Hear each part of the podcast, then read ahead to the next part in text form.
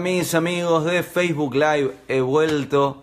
Espero que hayan tenido un buen fin de semana y que su semana comience espectacular. En esta oportunidad les hablo desde el hotel en San Diego. Ahí les muestro, estoy sentado al borde de la cama. Vamos a acomodar esto. Ahí está. Y vengo a hacer este video por una pregunta que me hicieron. Una muchacha me habla sobre un problema que está teniendo con su pareja. Que lo odia. Divertido. Lo odia. Pero me, me escribió un gran texto y me decía, lo odio, no me lo aguanto, no lo soporto, pero a la vez, si quiero irme, después siento algo adentro que me llama, que dice, ay no, volvé, no te vayas, y estoy luchando conmigo misma, me, me puso. Porque tengo odio lo que siento, pero a la vez algo nos une. Su pregunta da para, para que hable un buen rato sobre las relaciones, pero voy a enfocarme en el odio y en una rápida solución para la situación en la que se encuentra. Y lo comparto con vos aquí, Facebook Live, en YouTube, en Twitter, porque por ahí, en tu experiencia, esto también te sirva. ¿El odio es lo opuesto al amor? Esta es la primera pregunta para que analicemos esto. ¿El odio es lo opuesto al amor? Suelen creer que sí, pero el odio no es lo opuesto al amor. Lo opuesto al amor es no sentir. Lo opuesto al amor es no conectar. Lo opuesto al amor es la indiferencia. El odio y el amor suceden cuando el otro te importa. Cuando el otro no te importa, no podés amar ni odiar al otro. Porque no te importa. Si alguien que no te importa viene y te dice, qué lindo, qué linda que sos, no te importa. Qué mala que sos o qué malo que sos, no te importa. Pero si alguien que te importa te dice algo lindo o algo feo, wow, eso sí es importante. Y eso te afecta. Y eso puede conducir tu corazón hacia el amor y lo puede conducir hacia el odio. ¿Qué quiere decir esto? Quiere decir que para amar a alguien, que ames a alguien, quiere decir que también podés odiarlo, odiarla. No podés amar a alguien sin poder odiarlo, odiarla. Porque para amar a alguien te tiene que importar. Y si esa persona te importa, quiere decir que esa persona podría manipularte, porque te afecta lo que esa persona hace. Ahora bien, si te enamorás y construís amor con una persona sana, esa persona no te va a manipular y te va a cuidar. Pero es un riesgo. Por eso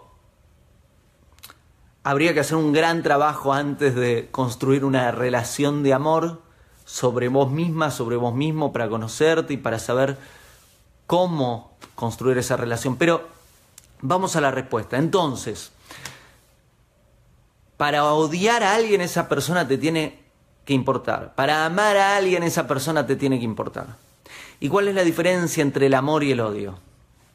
Una característica rápida que si prestas atención vas a ver que te vas a sentir identificado identificada. Cuando amas a alguien, colocas tu atención en sus virtudes, en lo bueno, en lo lindo de esa persona. Cuando odias a alguien, y no vamos a hablar de otra persona, cuando odias a esa misma persona, estás colocando tu atención en sus faltas, en sus vicios, en sus defectos, en sus problemas. Porque te importa esa persona, es muy fácil pasar del odio al amor en un instante colocas tu atención y elegís voluntariamente ver lo bueno de esa persona, amor. Elegís ver lo malo de esa persona, wow. Comenzás a odiar, odiar, odiar, odiar, odiar. Entonces, esta muchacha me dice, lo odio, pero a la vez no quiero separarme, pero no me lo banco. ¿Y cuál sería mi recomendación?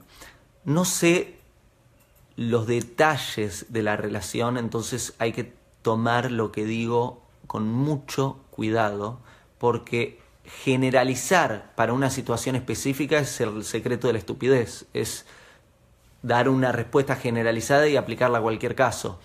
Cada caso es específico y cada caso tiene sus características. Ahora bien, voy a darte una pequeña generalización, te pido no la apliques necesariamente, pero es una generalización sana. Es, tratamos siempre de ir hacia lo constructivo, no hacia lo destructivo. Si la relación no es lo malo de la relación severamente malo para la pareja, a la muchacha le diría, no te separes, no destruyas la relación, apostá por la relación. Ahora tenés que trabajar evidentemente en lo que es el amor, poner más amor en la relación, colocar más atención en las virtudes de tu pareja y tu pareja en tus virtudes y hacer actos de amor. Para que haya menos odio, idealmente para quitarte todo el odio del corazón y que no haya odio. No te sugeriría salirte de la relación a menos que hayan serios motivos por los cuales salirte. Te diría no destruyas una relación porque una relación es algo sagrado, es algo precioso y si Dios lo permite que la relación te dure toda la vida, construyan una bellísima familia, tengan hijitos, perros, gatos, tortugas, caracoles, nietos, bisnietos, tatara, tatara, tatara, tatara, nietos y más. Que tengas una hermosa semana, pronto volveré, deja tus comentarios y la pregunta que me resuene será la que utilice para responder en el próximo video. Hasta pronto. Hago esta rápida pausa comercial para agradecerte por oír mi podcast y pedirte que si te gusta lo recomiendes. Si te gustaría adquirir alguno de mis libros, podés encontrarlos en su formato físico y digital en Amazon y en su formato audio en Audible. Gracias y que continúes disfrutando del contenido que tengo para vos.